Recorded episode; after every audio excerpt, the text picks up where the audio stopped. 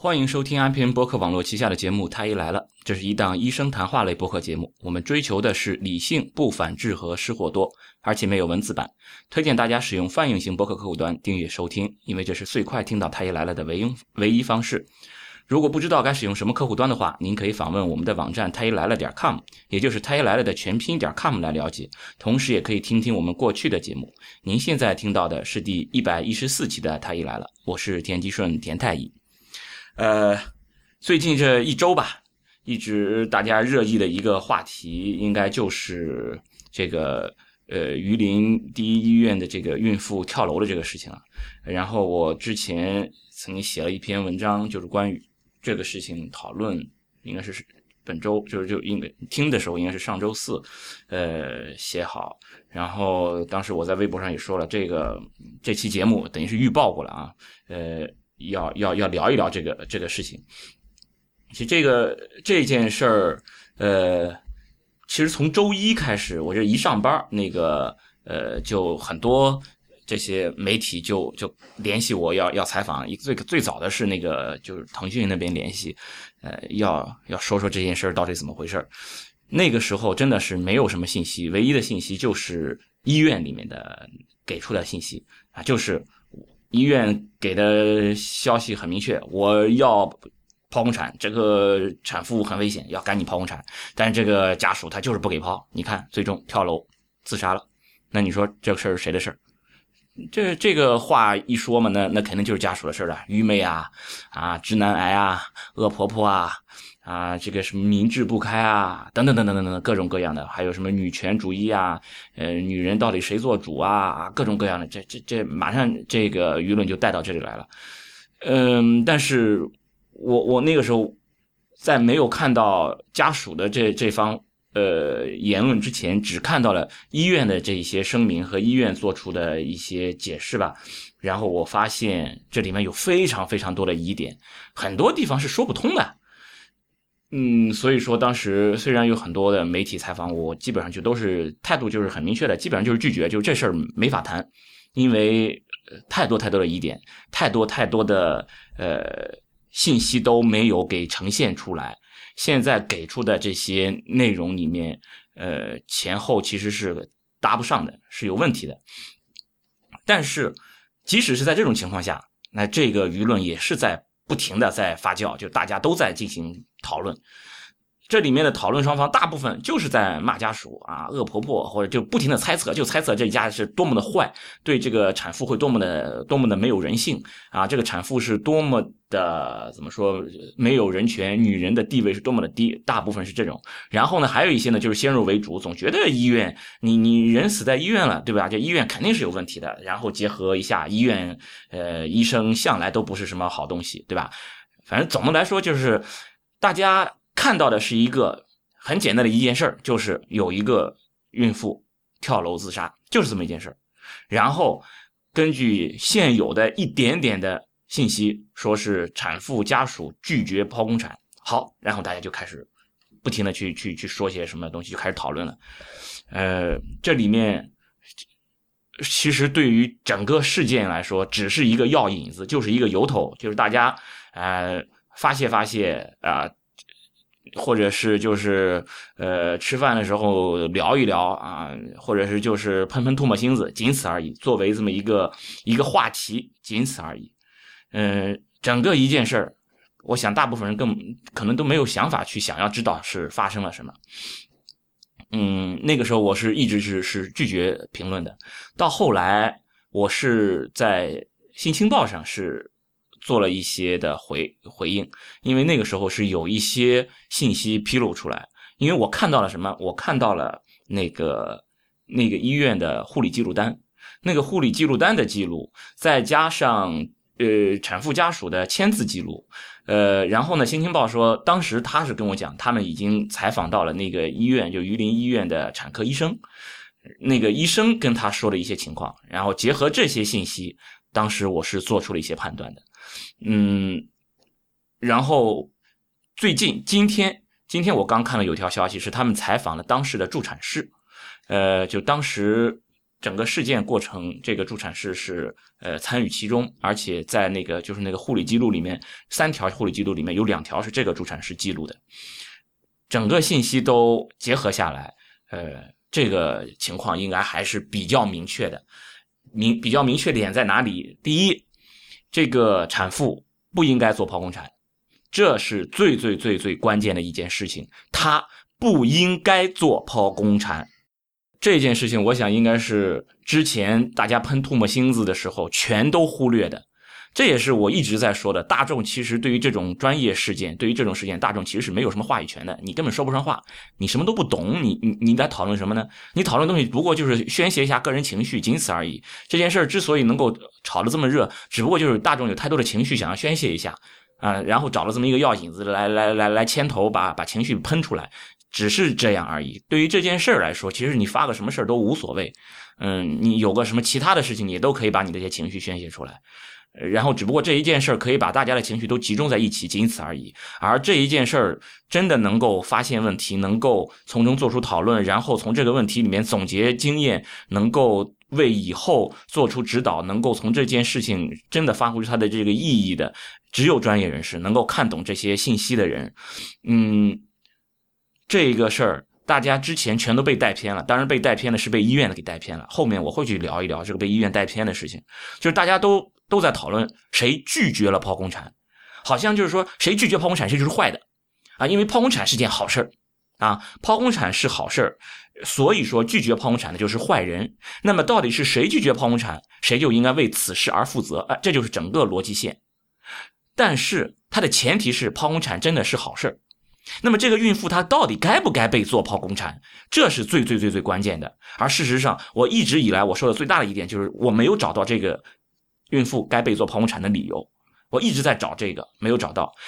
医院里一开始给的说是什么巨大儿，嗯，这这这是 bullshit，真的，这就是睁眼说瞎话。一开始我看到最早他们披露的说是什么巨大儿双领径九点九，还说什么足月的孩子双领径不应该大于九，这 bullshit。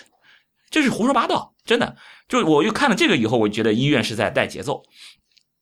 那么，既然医院是在说这些说这些胡说八道的东西，那么我本能的我认为医院这里面是出现问题了。否则的话，你应该直接把事实拿出来，对不对？事实是什么？比如说，这个人他真的该做剖宫产，OK？他如果该做剖宫产，他当时所处的危险境地是什么？也就是说，如果不做剖宫产，他会发生什么样的严重后果？你把这个事说出来啊？没有。啊，他说是巨大儿，说双顶九点，双顶九九点九，要多少有多少。平均双顶径四十周的平均双顶径是九点五到九点七。你想想，他是九点九，两毫米啊，九点九真的是有很多很多。你想想，平均值是九点七的话，那可以有九点九的，可以有九点八的，那十点零照样也可以生呀，这都不是问题。因为胎儿颅骨是有好几块的，我们人的颅骨就就整的一块了。胎儿的颅骨有好几块，颅骨和颅骨之间都有很多的这种缝隙的，这个脑袋是可以被挤扁的。生的过程中，它就是会被挤的。然后这个胎头在生的过程中也是会会在骨盆里面会旋转的，它会转来转去，让自己这个呃脑袋最小的那个经线去通过骨盆的。所以说，一个双顶径真的我一点都不 care 这个指标，还还说什么双顶径大于呃不能不能超过九，足月不能超过。你足月如果双顶径都不到九，你要担心这个孩子是不是发育慢了。是不是发育迟缓了？你要小心这件了。所以说这件事明显是有问题的。一个医院竟然说这么没有专业性的一个一个说辞，所以我当时是非常非常怀疑这个医院有问题了。否则你如果真的有什么正当的理由，你肯定你想想医院他急于撇锅，对吧？他他一定想赶紧把最最最最有效的信息说出来。结果他说了这么一条信息，说是这么一个毫无意义的一个信息，那我认为他就是没有什么有价值的信息可以披露。因此，我怀疑这个孕妇当时就没有剖宫产指征，然后到后来又说什么她有什么脐带异常，再后来采访的这个医生说她的脐带异常叫脐带绕颈，脐带绕颈是正常的。听到这句话，脐带绕颈是正常的。我们如果发现有，比如说有围产而死亡，比如说有这种胎死宫内的这种情况，我们去讨论她胎死宫内的这个原因。如果查来查去只有一个脐带绕颈，我们给的结论是死因不明。也就是说，如果一个胎儿，比如说足月胎儿，死在宫内了，在宫内胎心消失了，而我们查不到任何其他的原因，只有脐带绕颈，我们会认为他死因不明，而不会说是因为脐带绕颈致死，因为脐带绕颈不会致死。我希望能够听到太医来了的听众都听到这句话：脐带绕颈不会致死的。啊，当然了，很多大众他们不理解，脐带绕颈绕到脖子上像上吊一样，脐带呀被拉紧了就会，呃，你会想很多很多事情。但是我告诉你，从专业角度，我就这么告诉你，脐带绕颈不会死的，脐带绕颈是正常的，在欧美国家都不会去查有没有脐带绕颈的，这个检查都不会去查。呃，欧美国家的教科书上也都不会去提脐带绕颈的，无所谓，就这样，就好像你的耳朵是长三公分还是长三点五公分。有有什么意义吗？你的鼻孔的直径是五毫米还是八毫米？这这个这个有意义吗？没有意义。你头发是有十万根还是十万零一根？有意义吗？没有意义。所以说，脐带有绕颈一圈还是绕颈两圈？有意义吗？没有意义，就这么个意思。脐带绕颈一圈，就相当于说，嗯，今天我觉得天气挺不挺不错的嘛，嗯，就这么个意思。所以根本就没有什么关系。因此说，我看到的医院披露出来的所有信息都没有这个产妇该做剖宫产的理由。然后我今天看到的这个，呃，对于这个助产师的采访，他就说产妇产程进展的很好，他们也认为可以生，没有必要做剖宫产。然后他们把这个信息传递给了家属，家属的反馈是，嗯，就听医生的，不需要做剖宫产。这就是整个事情的经过。所以说我在那篇在知乎上写的那篇文章里面，我说整个过程中。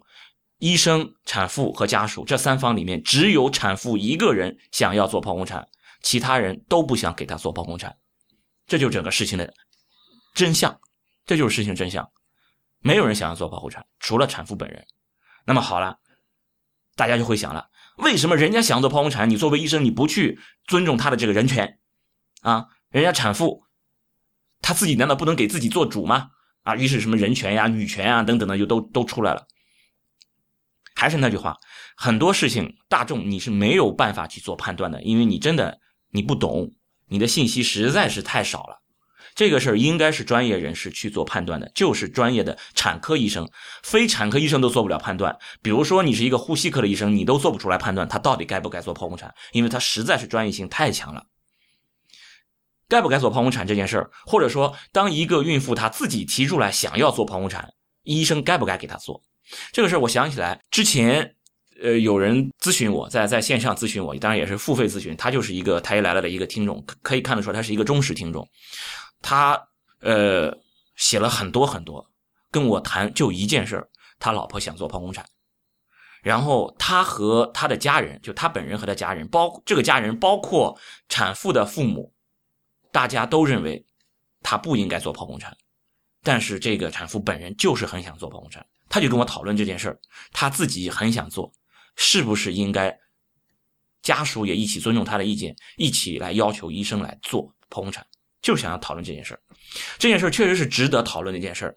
呃，就是孕妇要求做剖宫产这件事儿，在国际上也是很热的，至少在产科领域也是很热的。也就是说，这个产妇自己的这个要求，我们到底应该应不应该尊重她？首先。患者或者对于一个孕妇、一个产妇来说，她的所有的意见，医生都应该去参考，医生都应该去听取。然后，医生要做的是什么？医生要做的是综合现有的所有信息，然后来做出一个判断，给出一个最最符合这一个患者当下最最最最有利的、最最符合他利益的这么一个判断，反馈给病人。先说一下，大部分产妇想要做剖宫产的原因，最最最最多的是怕痛，因为都知道孩生孩子太痛了，我就为了摆脱这个痛，我就想做剖宫产。这种情况肯定不是剖宫产指征，指征的意思就是说，做了剖宫产你会受益更多，你或者孩子综合起来受益更多。至于做不做剖宫产这件事儿可以听那一期。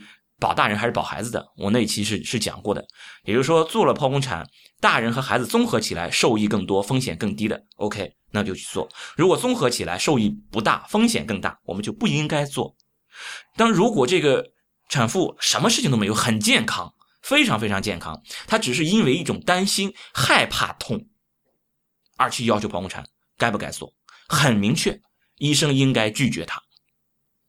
但是。这不是医生要做的全部，或者说远远不止要做这个，就是拒绝剖宫产。医生还应该再进一步的做。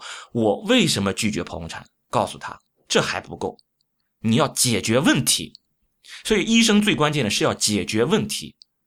产妇提出来我要剖宫产，然后医生说不给你做剖宫产，结束，问题解决了吗？并没有呀。你不给我做剖宫产，然后呢？你给我做了什么事情呢？我的问题没有解决呀。所以说，医生需要跟患者。就或者跟产产妇沟通，你为什么想要做剖宫产？需要把这个事情给他解决掉。他做剖宫产的原因是什么？产妇其实她真的是不懂的，大部分都都不知道到底自己面临的什么事情。她不知道剖宫产是什么事情，她以为的就是剖宫产多快啊啊，半个小时四十分钟就出来了，我又不用痛了，也不用什么顺转剖了啊，宝宝也安全，啊我出血又少啊，什么都好，为什么不给我做？你是不是嫌红包给的少？等等等，他会想很多很多事情，所以说你应该问出来，产妇为什么要做剖宫产？刚才说了，大部分产妇要做剖宫产的原因是什么？怕痛啊，他就是怕痛。OK，那我是不是把你这个痛的问题解决了就 OK 了？所以说，其实很多时候我们大家都不知道自己的真实需求是什么，大家提的是什么？大家直接越过需求，直接提解决方案。我要做剖宫产，这是什么？这是一个解决方案。这不叫需求，这不是产妇的真实诉求，不是她的诉求，这只是她的一个解决方案。她要求做剖宫产，她的真实诉求很有可能是什么？不要让我痛，不要让我害怕，不要让我担心，这是他的真实诉求。而如果我想要不让你害怕，不让担心，不让你痛，我的解决方案有非常非常多种，剖宫产可能是里面最差的一种。我为什么要去做这件事情？因此说，作为医生来说，你应该是去，就好像是做什么客户调研等等等等，你你你，whatever，你你你随便去叫个名字，你要跟产妇去沟通，你为什么想要做剖宫产？假如他说我是怕痛，OK，你医生应该告诉他，我有镇痛的方法呀。所以这就牵扯出来一个无痛分娩的问题，这个我到后面会去讲。啊，就是说我怎么让你不痛，对不对？还有一些在分娩的过程中。真的这种情况很多，生的生到一半啊，痛的真的是不行了，甚至就大喊：“医生，你杀死我吧，你杀了我吧，我真想去死呀！”我跟你说，说这种话的产妇真的是要多少有多少，真的一点都不少见。当然了，我没有看到有一个把这件事情付诸实践的这个产妇，她自己付诸实践了一个极端的事件，这真的是一个极端事件。但是在分娩的过程中喊：“医生，你杀了我吧，医生，我不想活了，医生，我真想死了，算了。”说这种话的。产妇真的是大有人在，为什么痛啊？真的是痛啊！还有一个不只是痛，我在那篇文章里讲了，就是说我不知道这个痛什么时候结束。哇，这个真的是太可怕了，真的是太可怕了，就是一种恐惧感，一种对于未来不确定的恐惧感。如果说你对未来不确定，你现在所处的状态还是蛮好的，你锦衣玉食，对吧？你正在享受，然后你担心的是我这个享受什么时候结束？哎呦，我就会有点怅然若失。对吧？就好像大家，呃，你你你在呃那个就担心自己丢掉自己美好的东西一样，对吧？啊，这种是会有一种担心感。但是正当你正在饱受煎熬、忍受痛苦，而且是非常非常极端痛苦的时候，而你又不知道这个痛苦什么时候能结束，这种恐惧感和那种担心自己美好的事物丢失那种担心相比，这种恐惧感是更加的大，更加的摧毁人。所以这种事情，我们其实被称为一种产前的焦虑。这种产前焦虑，说实话，我也是最近几年我才真正意识到。我可能，我我我做产科医生做十年，前五年我都没有意识到，这其实是一种疾病状态，是一种心理疾病状态。我对他的认知就是啊，这个产妇怎么这么难搞？你看，我作为一个医生，从我一个医生的角度。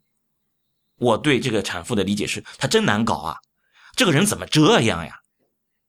呃，或者说再说狠一点，这个人怎么这么作啊？你看，这是这就是医生对于一个一个病人一个最最最最直观的或者直觉化的一个判断。我相信很多很多医生会有这种想法。我只是到了后面几年，当然也是见的多了，然后去读书去学习去看一些文献，学习的多了，我才意识到，哇，真的不是他作呀。不是他难搞啊，他的心态出问题了，是他的心理上出了问题了。我这才意识到，这其实是一种疾病状态，只不过是一种心理疾病。但是这种情况，我们教科书上是没有的。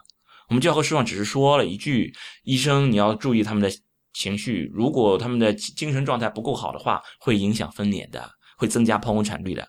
完了，完全没有把这种产前焦虑或者叫产前抑郁这件事情单独拎出来。国外教科书上是有的，不光国外的教科书，国外很多文献或者是指南专门去研究去讲这个东西。嗯，他们会花很大篇幅，几万字的篇幅去专门讲这个事情是怎么回事。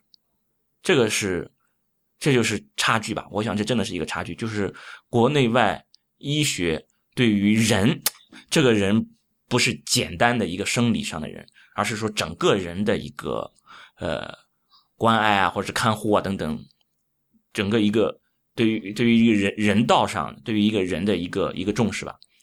我也是，这我的这些学习都不是看的中文的教科书，全都是外文的英文的东西，包括他们的指南和教科书，也包括一些和心理学相关的一些描述。真的，他们对这个事情真的很重要，很重视。包括他们对于阵痛为什么就是孕期就是这个分娩期的这个阵痛为什么这么重视，也是因为他们发现这个是造成这种产前焦虑、产前抑郁的一个重要的一个影响因素。所以说，很多很多的产妇，大部分百分之七十到八十，至少百分之七十到八十的产妇，甚至能有百分之九十的产妇，他们在分娩期就是在痛的时候，他们是在经历这么一种痛苦的挣扎的，充满了恐惧。你真的整个人被恐惧笼罩，一边你在经受疼痛，剧烈的疼痛。很多人，你你去，尤其你比如说你在知乎上你去看一下，很多人在问分娩的痛到底有多痛，大家都在重视这件事情。都怕分娩的痛，但是没有人问分娩的时候你的恐惧感有多大，分娩的时候你到底有多么的焦虑，没有人问这种问题。大家都觉得痛才是最大的一个问题，但事实上这个痛，它和你的这种心理上的这种变化是真的是相辅相成的，交相影响的，真的互相互相影响的。你的痛让你更加焦虑，你的焦虑让你更痛，这个是真的是有互相影响的。所以说这种时候，我们应该是去缓解它的，一方面去处理疼痛，等一会儿我会讲关于分娩阵痛的问题。还有一个方面，你要做一些事情去缓解他的焦虑感，真的，你就告诉他没关系的，这个事情很快可以过去，因为它是一种对于不确定性性的一个恐惧啊，我不知道什么时候结束，所以他就想你做剖腹产，剖腹产多快，半个小时，最多一个小时吧，结束了呀。所以说，一方面我会告诉他，你做了剖宫产，你本来是想要做剖宫产就不痛了，但事实上你做了剖宫产，你也会痛，只不过是你之前就如果不做剖宫产，你生之前痛，但生完以后你会很舒服，非常非常的舒服。但如果你要是做了剖宫产，做完以后你的痛的时间更长，你切口要痛啊，痛的时间更长，而这个痛的程度并不比生孩子更轻。为什么？因为生孩子痛是一种生理性的痛，而剖宫产的那个痛是病理性的痛。之所以病理是人为了我给你做了一次手术切口，这个切口的痛不是你自身可以可以营造的，剖宫产的呃，而那个分娩的这个痛是你自身营造出来的，所以说生理的痛和病理的痛还是完全不一样的。剖宫产并不会降低你的疼痛，只不过是把你的疼痛的时间往后移了，仅此而已。所以说，如果你只是想要用剖宫产来缓解你的疼痛，这个其实并不能解决你的问题。嗯，再一个就是说，你要给他一个。很好的一个未来，就是说，当你生出来那一刻，这个我也是跟跟我们以前的科主任学的，他经常会就是给这些 产妇描绘一个非常非常美好的未来，就是说，当孩子出来那一刹那间，他说这是全人类能够体会到的最巅峰的幸福感，就是你分娩顺利分娩时候，孩子出来的那一刹那。就是前面你确实是很痛很痛，但是你前面经历那些所有的痛都加起来，完全都可以被那一刹那的那个幸福感所抵消。哇，就这种幸福感，其实就相当于宗教了嘛，对吧？宗教就用这种啊彼岸的生活，对吧？来世的生活来来来来缓解你现实的这种痛痛苦嘛，对吧？就我当然可能我们主任那个时候他他在安慰患者的时候。他可能没有想的这么这么多，但是我是瞎想嘛。我我觉得这个真的是有有一种这种宗教的想法在里面，就是我用一种相当于用一种彼岸的或者用一种来世的方式，就是当这个事情结束以后，你会获得非常非常大的奖励，这个奖励足以支持你现在的付出。所以说，你现在再忍一忍，再稍微忍一忍，将来你会体会到最最最最巅峰的幸福感。没有人可以代替你去体体会，也没有人可以体会更好的了。嗯，这个很多人是可能会接受的，因为他会有一种期待，会有一种希望，啊，是会缓解他的焦虑的。还有一个呢，就是赤裸裸的欺骗，就我们去骗，啊，就是说，我跟你说，你现在这个情况我已经查了，最多最多再过两个小时，你就能生出来了。你看，很明确的一个时间点，两个小时。那他就可以盯着是盯着这个这个钟表看了嘛？他的这个注意力被分散了，同时他没有这种恐惧感了，或者恐惧感会明显下降，因为他的恐惧感来源于不确定。现在我确定告诉你，两个小时之后我就不让你痛苦了，这是可以的。或者经常我们说，来，你再痛半个小时，如果你再痛半个小时还没有进展，我去给你做剖宫产，哎，这样也可以，就是说我可以给你做剖宫产，当然也是骗啊。这个其实现在说是可以告诉大家是实情，也是骗。我可以给你做剖宫产，但是是有条件的。而如果你进展不好，我是会给你做的。哎，他会去判，哎，我可能再等半个小时，我就能做剖宫产了。等了半个小时以后，我们一查，哎呦，你这个进展太好了，做剖宫产太可惜了。可能再不要再说半个小时，再过二十分钟你都能接生了，你干嘛还做剖宫产？然后再用这个啊未来的这个希望再引诱一下，嗯，他就能接受下去了。我我们经常会这么说。或者我们就说好，你再等一等，我们现在已经给你准备做剖宫产了，你再稍微等一等，我们马上去给你做好。他知道自己会被做剖宫产，会结束这个痛苦了，他就可以比较安心的去等下去。当然，接下来他会去催医生，医生你们在干什么呀？你们不是早就在等了吗？早就准备好了，为什么还不去给我开刀？他们会去催，然后我们会说，哎呀，这个医生怎么搞的？怎么还没有弄好？好的，好的，你等一会儿，我们马上就来了，马上就来了。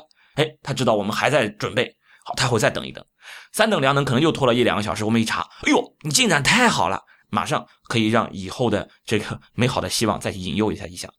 我跟你说，你现在这种情况，马上就能生，真的不用做剖宫产，剖宫产还要再疼。你本来你现在就能生出来了，剖宫产一剖，你反而要疼的时间更长了。算了，不要剖了，生吧，就这样，赤裸裸的欺骗，真的就赤裸裸的欺骗，没关系，是不是欺骗都不重要，关键我们要解决问题，真的就是要解决问题。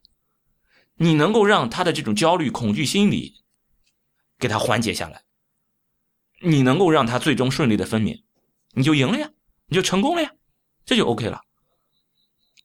所以说，对于这个产妇的这个。紧张情绪的这种缓解，现在其实是我们都说有一些要要找这种什么有经验的助产士、有经验的医生，在在什么，在于他们真的见的这些东西多，然后他们就有一些自己的固有的一些方法，能够去缓解这些焦虑。可能这些医生在做的时候，真的，一开始我在做的时候，我刚才我在跟这些助产士和跟我们主任去学的时候，我都没有意识到这件事儿，是到了后来我意识到这是一种病。这是一种心理上的一种疾病状态，然后我再去从这个疾病处理的这个角度，从这个理论的角度去看，看我以前的这些做法，我知道哦，原来我做的这事情是这个意思，它是这样起效的。为什么我这样做了，哎，效果都挺好的？是因为是这样，明白了。但是前提是你要意识到，至少你要重视到这一点。如果一个医生、一个产科医生或者助产就觉得这个人真难搞啊，真烦啊，然后你就说你不要吵了。就是不给你抛，嗯，完了，这这可能会真的会会有问题。啊，所以说真的是要重视这一点，然后真的在在在产科医生或者是助产师的教育方面，这方面是应该跟上的，但是国内的医学教育、国内的产科教育在这方面真的这是缺失的，这一块是缺失的，并没有给予重视，给予的重视是你要有相应的培训，并没有。我相信，如果有相应的培训，对于产妇的这种心理给予更好的疏导，是会有相对更好的一些结果的。所以说，剖宫产这件事儿，不是说产妇她要求了你就应该去做，你要做的只是找到她要剖宫产的这个诉求，她背后的要求是什么，她真实的诉求是什么，你要给她解决问题，解决问题就可以了，而不要在乎她提出来的这个解决方案。产妇的解决方案并不重要，我们不需要去过度的关注这个解决方案。还有一些产妇，她想要做剖宫产，是因为其他的问题，比如说，哎呦，我会不会阴道分娩？我我我我会不会这个呃阴道松弛啊？啊，影响我以后生活质量等等等等，会有很多很多的顾虑。那作为医生，你把这些顾虑给他打消了呀。就是说，你做了剖宫产和不做剖宫产，并没有说因为你做了剖宫产你会更好呀。这些事情，这些都是可以解释得了的。但是那一次那个找我咨询的那个呃太医来了的听众，他的情况还真的是不一样，属于少数状态。就是说，他还有他的爱人，都已经做了非常非常多的功课，他们学习了很多很多和剖宫产的相关的内容，而且他们都知道剖宫产的风险是更高的。剖宫产风险高在哪里？产后出血明显增高，产褥感染明显增高。呃，就从孕产妇死亡来看，一定是剖宫产后孕产妇死亡的比例比阴道分娩比例更高。羊水栓塞，剖宫产羊水栓塞发生率差不多是阴道分娩的将近十倍。所以说，总的来说，做剖宫产对于产妇来说，明显是风险高的。因此说，我们一定要找到有必要性的时候，我们才去做剖宫产。如果没有必要，你做剖宫产只能说让产妇经历更大的风险。你只有说产妇有特殊情况生不出来，对吧？或者胎儿有有缺氧啊，等等等等的，有有特殊情况了，发现那些的风险比剖宫产的风险更大，那我们只能两害相权取其轻，选择风险更小的这个。所以剖宫产是有问题的，是有风险的这个问题，指的是。还有一些就剖宫产之后发生新生儿失肺或者就是呼吸窘迫的这种情况是更高的。也就是说，不是说我做剖宫产孩子生出来更健康。恰恰相反，如果没有什么特殊情况，做剖宫产和不做剖宫产相比，还是阴道分娩孩子出来以后呼吸正常的这种可能性更高，啊，因此说没有指征做剖宫产风险是更大的。然后这个就咨询我的这个他的爱人是知道这些事情的，但是他就是一种焦虑，他的这种焦虑是无法被缓解的一种焦虑，甚至他都已经能够意识到自己就是一种焦虑，他需要有一种方法来缓解自己的焦虑。你的这些说辞等等的，没有办法打消他的这种念头，这个真的就是我们临床上说的那种，是一种精神状态，一种精神情绪状态。这个我们也碰到过，因为这种精神情绪状态过度的焦虑、过度的担心，真的生不出来，改成剖宫产的，确实是有的。所以说，对于这种要求做剖宫产的这些孕妇来说，医生要做的是什么？医生要做的是，第一，知道她。为什么想要做剖宫产？他的真实诉求是什么？满足他的这些诉求，尽可能的说服他。第二，如果真的他的这些诉求很明确了，他他的想他的这个呃焦虑等等，你没法缓解，你需要把所有的相关信息都告诉到这个产妇，告诉他他将要面临什么事情啊，剖宫产的风险他愿不愿意承担？如果他真的全都已经了解了，好的坏的。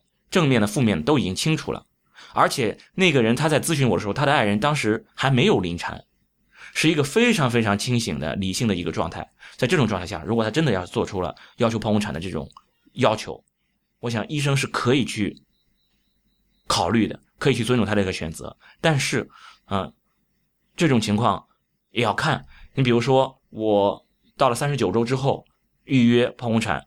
这些医疗医疗这些条件是可行的，可以满足的，是可以做的。但是这种情况不会去做急诊的剖宫产。比如说，哎，我本来我想剖宫产的，结果我现在已经临产了，马上就要生了。但是因为我想做剖宫产，所以说我就算想生，我也不想，我也我我就算是能生，我也不想生，一定要去做急诊剖宫产。这个也是不会去做的，因为做急诊剖宫产会让你的风险更加的增大。这个时候，医生是可以再用其他的方法去缓解。这个产妇的，因为她已经上，已经开始上路了呀，已经在分娩状态了，这就又不一样了。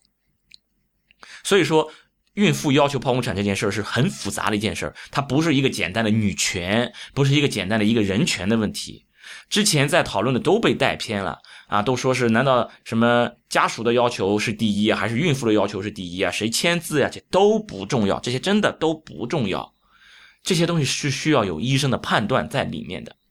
而且还有一个问题，就是在分娩的过程中，我刚才说的，因为这个分娩的这种打击，产妇是失去理智状态的，而且是大部分的产妇，他们是失去理智状态的。我我之前曾经跟那个一个老外聊天过，他就说他是他的爱人生了三个孩子，他说他爱人是一个非常非常 nice 的一个呃一个女性，他很爱她，然后他觉得平时都是一个非常非常怎么说，呃，甚至可以说是高贵典雅的一个女性，唯一就是在生孩子的时候，他会骂人，哦，you son of a bitch，就就骂这种话。真的，他他就是他就说哦，it's unbelievable，他他他完全没法接受他的他的妻子竟然变成这样了，为什么？就是因为在身体的疼痛和这种恐惧的双重打击之下，那是一个美国人，真的就是他也有机会去做疼无痛分娩，有机会，但是在做无痛分娩之前，他还是去痛过的。然后他还跟我说，哎，有有那个无痛分娩，他还给我描述，打进去以后，哎，平静了，他会这么说。但是在无痛分娩之前，他真的就是痛，会很恐惧，然后这个人就像变了一样，他会骂人。其实就这种情况，骂人只是一种方式。刚才我说了，医生你杀死我吧，我死了算了。或者还有些人会，你你看，我们很多同事都被这些产妇抓伤过，甚至他会咬人，想要他会咬床单等等等等。就是他已经是非理性状态，所以在这个时候，这个产妇她要求的剖宫产，真的，她的这种签字状态，完全可以认为是非理性状态下做的。如果你真的要去死抠这个法律的字眼儿它是一个呃，叫叫什么呃清醒的状态嘛？嗯，你你这个是可以去 argue 一下的，真的不能认为他就是一个理性的状态，包括这一个产妇。就是发生这个跳楼事件，这个产妇她最终跳楼自杀。我认为她不是一个理性状态。如果她真的当时是理性的，她一定不会选择这种情况，因为她当时是被一种心理的疾病状态所控制了。她是被一种疾病状态所控制的情况下做出了这种选择，是一种极端的选择。这不是他自己的选择，而是被一种疾病状态、一种心理上的疾病状态所控制之后的一种选择。这不是他自己。所以说，当这个时候。就拿这个榆林的这个事件来说，产妇疼痛到了一个崩溃的状态，她要求剖宫产，这不是一个理性的要求，因此医生是可以拒绝的，他可以把拒绝的这个信息传递给家属，然后和家属一起来要求不去做剖宫产，这一点的做法是正当的，没有问题的。但是医院的问题在于你然后又做了什么？还是那句话，你不能只是拒绝剖宫产，你应该做些什么？拒绝剖宫产不是错误的，拒绝剖宫产是正确的，这是一个尊重医学原则的选择。拒绝剖宫产是对的，但是你的错误是后续没有跟进，没有给予相应的处理，这是你的漏洞，这是医院的漏洞，或者说是医务人员的漏洞，没有给他解决问题。所以说，之前的这些讨论真的被带偏了。这个被带偏就是说，大家都在讨论啊，该不该做剖宫产啊？呃，不是，大家都在讨论他呃，谁拒绝了剖宫产，而没有人意识到他该不该做。事实上，这个人压根就不该做剖宫产。那这个时候，本来一个不该做的手术，我拒绝他做了，有错吗？换句话说，本来不该做的手术，如果医生给他做了，比如说。就尊重这个患者当时的意愿，给他做了剖宫产了。然后，因为刚才说的剖宫产的风险很大，比如他产后大出血了，或者他产褥感染了，或者说他羊水栓塞了，然后最终死亡，这个事儿算谁的？这个时候你可以说，哎，这是产妇签字的。然后我跟你说，如果要是有律师懂行的话，他完全可以去说产妇这个签字无效，因为他当时的状态是不对的。医生做法是错误的，因为违背了医疗原则。医生的这个做法会跟产妇的死亡有直接因果关系。其实，整个事件这么理下来，现在呃给出来的这个结论就是调查后的结论，说医生的处理和产妇的死亡没有直接因果关系，这个结论是正确的，因为产妇的直接她的死亡的因果关系是自杀。医生拒绝他做剖宫产，是一个正确的一个决定，就是说医生不给他做剖宫产是正确的决定，不能说因为医生拒绝剖宫产，所以说患者自杀，这个是没有因果联系的。医生没有给予足够的支持、足够的安慰，这一点可以这么说，但是你拿不出相应的证据或者是量化的东西来。因此，我们可以分两种可能性：第一种可能就是现行的这种情况；还有一种可能性，我们假设医生满足了这个产妇的要求，产妇说是什么就是什么，产妇签了字，我们就听产妇的，然后医生给她做了手术。假如说是医生给她做了剖宫产之后，就是这个产妇做了剖宫产之后，她因为产科并发症而死亡的话，那么这个医生的处理就是做错了。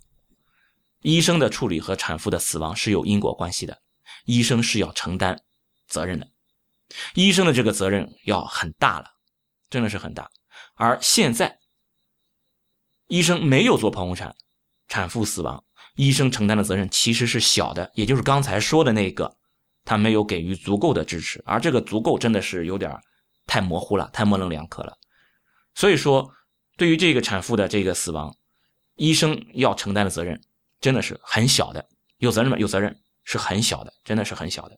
他只是没有做的更好一些，只是没有更好一些，而且这个更好可能也不是这些医务人员能够承担得了的。为什么？因为国内的现状就是这样的，没有人去教呀。这这个医学的教育就是这样的，没有人去教，没有人去培训他，他怎么会知道？他家属更没得背锅了，家属懂什么呀？你医生说什么，当然就是什么了呀。家属真的是没有一点错误的。家属没有责任的，因为他是真的，他们是外行，医生的责任也很小，但谁的责任没有责任？为什么死人了就一定要有人去负责任呀？疾病呀！所以我在那篇文章里我表达过，假如比如说你心脏有了毛毛病，有了疾病，然后死亡了，你会说是什么？你会说是谁致死的吗？谁要为为这个事事情负责吗？没有谁要负责呀，因为是心脏出问题了呀，是心脏的问题导导致了人的死亡，而不是某个人要为此而负责。现在不是心脏，而是心理。这个产妇的心理出了问题了，而产妇的这个心理出问题，最本质的原因是这个生理状态、分娩这个生理状态造成的。大部分的女性分娩过程中都会有这种心理上的问题，而她这个问题特别特别严重，然后她无处排解，选择了一种非常非常极端的情况，而最终做出她这种选择的人是非常非常少见的。它是一种极端情况。所以说，最终夺去生命的是什么？是这种焦虑的、恐惧的这种心理状态，就好像一个抑郁症的人最终选择了自杀，是谁为此而负责吗？没有人要为此而负责，是一种疾病呀，这是一种疾病状态，一种心理疾病。其实这个产妇她自己也不想自杀的，真的。就假如这个产妇她自己有自己的呃理性的话，现在是一种疾病状态夺取了她的这个理性，然后她被这个打败了。被这个病疾病心理的疾病状态打败了，然后他的理性已经不能控制他自己了，所以这不是他自己，最终他选择了终结自己的生命，就是这样。所以说你要说有人要为此而负责，没有人为此负责，没有人不是说有一个生命完结，不是说有一个人死了就必须要有另外一个人而为此而负责，怎么样？然后你要去找这个人报仇，不是这样的，是疾病，是疾病导致了这个产妇的死亡。这个疾病是一种心理疾病，而我们大家对于心理疾病的认知还没有那么的成熟，我们不能接受一个心理疾病也会让一个人死亡，所以我们总觉得啊是这个人所造成的，就好像你比如说那个，如果有人得了一下疯了，精神分裂了，我们会说是谁刺激到他，让他精神分裂了，那谁就是罪魁祸首？其实不是的，精神上的疾病有很多很多这种。本身的问题的，就身体上的本身的问题的，而那些诱因，比如说某件事某个人，那只是一个诱因。如果不是他的这个诱因，还会有其他的诱因，也会让他得病的。他本身就是会得病的，所以我们不能总是找人来背锅。所以这件事如果真的要定性的话，医务人员有责任吗？有责任很小，真的责任很小。他只是没有做到更好，没有做到更好。而且这个医务人员的这个责任，他们，嗯。更多的是这种大环境的问题，就是说没有被更好的培训。他之所以没有做得更好，是没有被更好的培训，所以他没有重视到，因此说他没有做做好。再一个就是没有很好的分娩镇痛，这个事儿恐怕也不是他们这些医务人员可以做得到的。中国的分娩镇痛很差，真的分娩镇痛很差。我们国国内大部分的产科医院没有无痛分娩。无痛分娩是什么？无痛分娩就是你在生生的过程中，我给你打上麻醉，啊，给你用上这个呃。用的麻醉这个方法和打剖宫产呃和做剖宫产时候打那个麻醉是一样的，啊，操作的过程是一样的，用的药的种类也是一样的，只不过是剂量会不同啊，仅此而已啊。所以说，呃，无痛分娩这个技术并没有很难，大部分的应该是绝大部分，或者说是只要是可以生孩子的医院，这些麻醉医生都会做无痛分娩，都会做，操作都会做。你只要他能做剖宫产，那他就会做无痛分娩。麻醉医师的要求就是这样，然后他只要学一学我该怎么去调节这个剂量，那那这个其实很快上手的。但是这件事儿不容易，为什么？因为你打了麻醉之后，对于麻醉医生来说，他一直要跟着。对于麻醉医生来说，我只要上了这个麻醉，麻醉结束之前，麻醉医生都要有责任的。那好了，生个孩子，你想想，平均时长十二个小时，你麻醉医生打完麻醉之后，你要管的就多了。而且可不是一个人要打无痛啊，一个医院，比如说我一晚上生了十个，打了十个麻十个无痛，这一个麻醉医生要要管十个人的麻醉，这还不算啊，这只是麻醉医生啊，还有产科医生啊，打了麻醉就不是一个正常的分娩过过程了，不是一个正常的生理过程了，而是一个医生干预的医疗过程了。无痛分娩不是一个生理过程，对不对？正常情况下你是不不能打无痛的呀，你有一个管子在你的身体里面啊。而且无痛分娩确确实实是有一些副作用的，没有什么东西是没有副作用的，这一点是必须要清楚。我们说无痛分娩可以打，只是因为无痛分娩的效果和它的副作用相比，效果是明显超过副作用的。患者或者是产妇接受无痛分娩之后，它的获益是比那个风险更高的，而且明显更高的。因此说，我们建议是打无痛。但是有一些人，比如说他有一些特殊的疾病。啊，比如说血小板很少啊，或者是有这种感染的倾向等等等等，会有一些特殊情况，这种明显打无痛分娩，你的风险要增高的，那就不能打无痛分娩。所以说，无痛分娩也不是说好东西就应该所有人都去打，呃，甚至现在已经有人说了，就是干脆我们就预约分娩，什么时间我预产期，比如说我预产期是呃十月八号。好，我就预约到十月八号，或者预约到十月七号，住到医院里面。咔，你给我把催产的药打上。咔，你给我把无痛的药打上，我就顺顺利利、高高兴兴，啊，吃着火锅，唱着歌，孩子就生出来了，太美好了。不能这样的，分娩的过程是一个生理过程，医学上每一次的医疗干预，你都需要有指证的，而不能过度的医疗干预。一旦你医疗干预进去了，真的这些。医疗干预相应的这些后果，你都要去承担，所以医生是要去评估的。你比如说剖宫产，剖宫产就是一次医疗干预啊。每一个医疗干预，医生当我要决定给你用一种医疗干预的时候，我就要承担这个风险。如果我要给你做剖宫产，我就要承担这个剖宫产可能带来的风险呀。我如果要打了无痛的话，我就要去知道这个无痛你能不能行。比如说。这个人本来就已经可能有胎儿窘迫了，宫内有缺氧的这种可能性了。我再给你打了无痛分娩，而无痛分娩打过之后，相当一部分人可能会有一过性的胎心减速，这是它的一个副作用。那这样会会不会有风险？这种情况我可能就不会给你打无痛分娩。还有一些人可能有感染的风险，有感染的这种倾向，而无痛分娩打了之后，很多人会有发热，或者是打无痛本身也有增加感染的风险，就是说。产科呃，那个那个脊柱这一块，你必须有，毕竟是一个侵入性的操作，所以说这些情况医生都要去考虑的，而不能说好以后一刀切，只要生孩子都必须上无痛，这样就不行的。所以还是那句话，大众大众真的是没有办法去讨论这个事情，大众一旦讨论，就一定是要么 A 要么 B，要么黑要么白，要么这一端，要么就是那一端，不能这样的，你还是要要去权衡过的，啊，没有说我现在这样做。出了结果不好，我就必须要向他的相反的方向。这个人因为没有做剖宫产，所以跳楼了，所以说以后就都要做剖宫产。这个人因为没有做无痛分娩啊，所以说他崩溃了，所以以后生孩子都要做无痛分娩，不是这么简单的。如果真的这么简单，那那医学真的是太容易了，你不能这么简单，这个头脑实在是太简单了。所以说，我我我之前我我我曾经在节目里面提过，帕斯卡他说的，我们人类就是被两种罪恶所平衡的，我们被两种罪恶向相反的方向拉扯着，所以我们平衡在一个正常的一个阶段。如果你把其中的一个罪恶去除掉，这是很危险的，因为你会马上偏向导向另外一个对罪恶。所以你不能因为没有做这件事情发生了问题，就是做说明做另外做那件事情就是好的，不是这样的，还是要去权衡的。确确实实，现在有一个很大的问题是，国内的无痛分娩做的太差。哎，这个确实是的。所以说，我们如果我们以此为契机，尽可能的去呼吁大家都去做无痛分娩，哎，这个事情是好的。去呼吁大家能够去重视这个分娩的这个疼痛，我们去做这个是可以的。但是真的，你说要去做的话，国内能有多少医院能够承担得起？有这么多医生吗？有这么多麻醉医生吗？有这么多能够观测产程、呃，能够去处理的这些助产士和产科医生吗？他们的培训都到位吗？这些我觉得是不够的，真的，这些都是有统计数据的，都是不行的。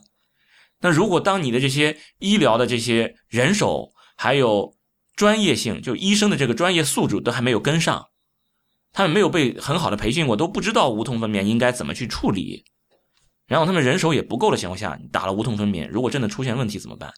是不是？比如说，如果有人打了无痛分娩，结果胎儿窘迫，胎死宫内了，或者因为打无痛分娩的时候出现了麻醉意外，又出了人命了，那怎么办？全民都开始说无痛分娩就是差，无痛分娩就是坏。你们这些医生谋财害命，就知道给你打过度治疗、打无痛分娩，就为了挣这个钱。结果不顾罔顾生死，不能这么说。所以说这些真的大众这些讨论真的是，也也是大众讨论也是一种 nonsense，就是毫无毫无意义的一些讨论。呃，总是要么黑要么白，就是往往一边去扯。我们确实现有无痛分娩做的不好，我们要去做这件事情，但也不是说。只要做了这个东西就是好的，我们也是要去去评估过。然后，正是因为大众的这种呃非理性，或者说这些看客、这些这些愿意去这些呃喷着唾沫星子去去去讨论的这些人，只不过就是愿意发泄一下情绪。正是因为这个，医院怕了，医院真的是怕，害怕自己卷入其中，于是。他们一开始就带了节奏，这一点确实是让让我觉得医院这样做是不对的。医院一开始在带节奏，他带了节奏就是就是他一上来就抛出来，产妇家属拒绝剖宫产。你看他一说这句话，就说明什么？就说明剖宫产是好事，谁拒绝剖宫产谁就是不好的，对吧？他没有去分析为什么应该做剖宫产，这是医院是不对的。他就在带节奏嘛，他是在引导舆论嘛，把舆论的矛头都指向了产妇，然呃产妇的家属，然后自己就安全了。这一点确确实实是。医院做的不对的地方，不过怎么说呢？医院也怕呀，真的是害怕，毕竟死了人了呀。对于医生来说，对于医院来说，死了人真的是很可怕的一件事儿。呃，怎么说？一个医生如果他管的病人或者他抢救的病人死亡了，对于这个医生来说打击是非常大的。他你你的这种感觉像是什么？就是一个你在精心制作了一个瓷器。你投入了自己很多很多的精力，精心制作一个瓷器，然后真的就啪就碎了，就碎在你眼前。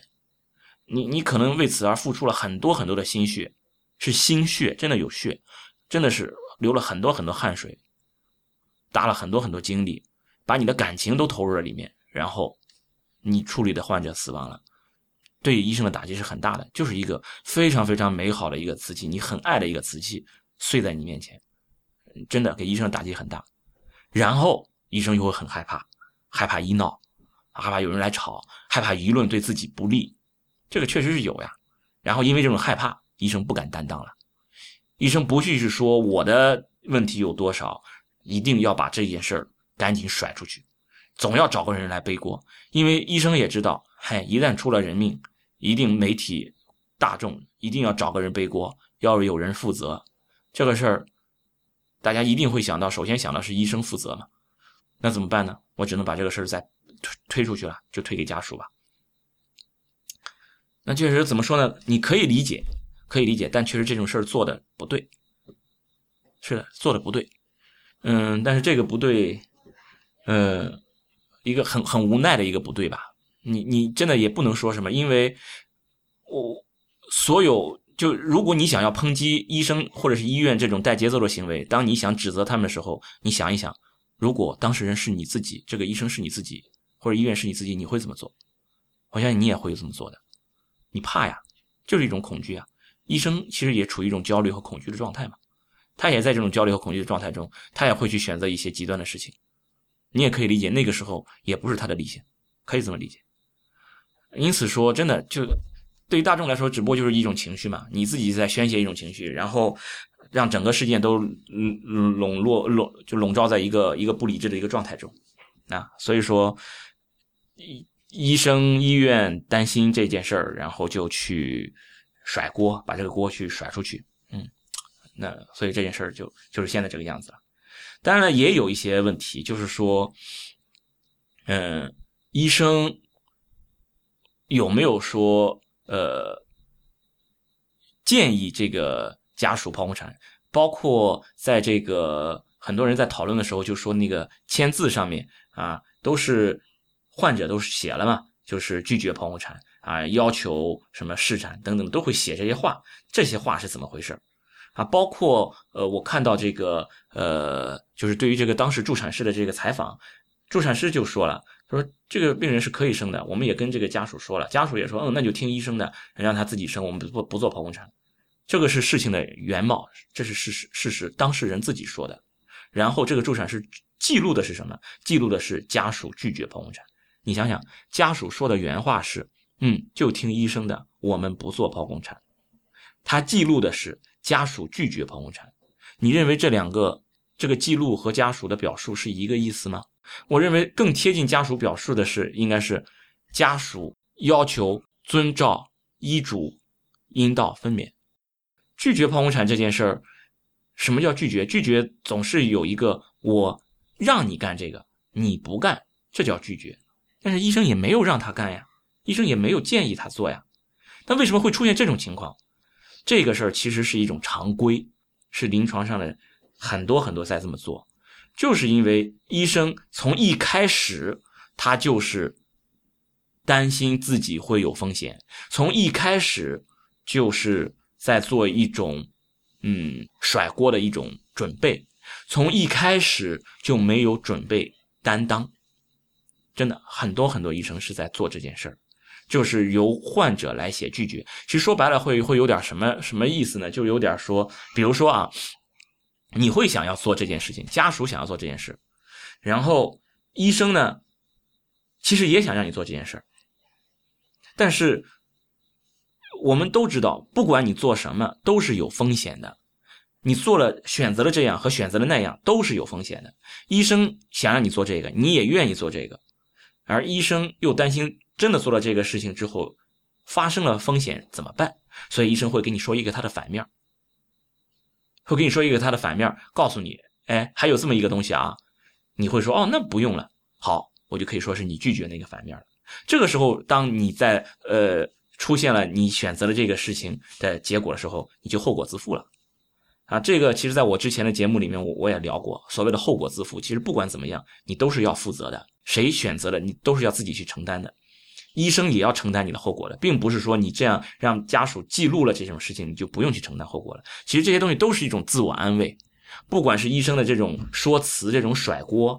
还是患者的这种对于后果自负的这种这种想法，其实更多的都是一些自我安慰。这些事情谁的责任全都逃不掉的，医生的责任就是你的这种专业上的选择，你真的是逃不掉的，因为只有你是知道这些专业性的呀。所以我一再强调，我在之前的很多期的里面，我都在强调，医生最最最安全的做法就是你要按照专业性去做。更多的是什么？国内很多医生不知道专业性应该怎么做。不知道医疗原则是什么，或者是心里也没底，不知道该怎么做。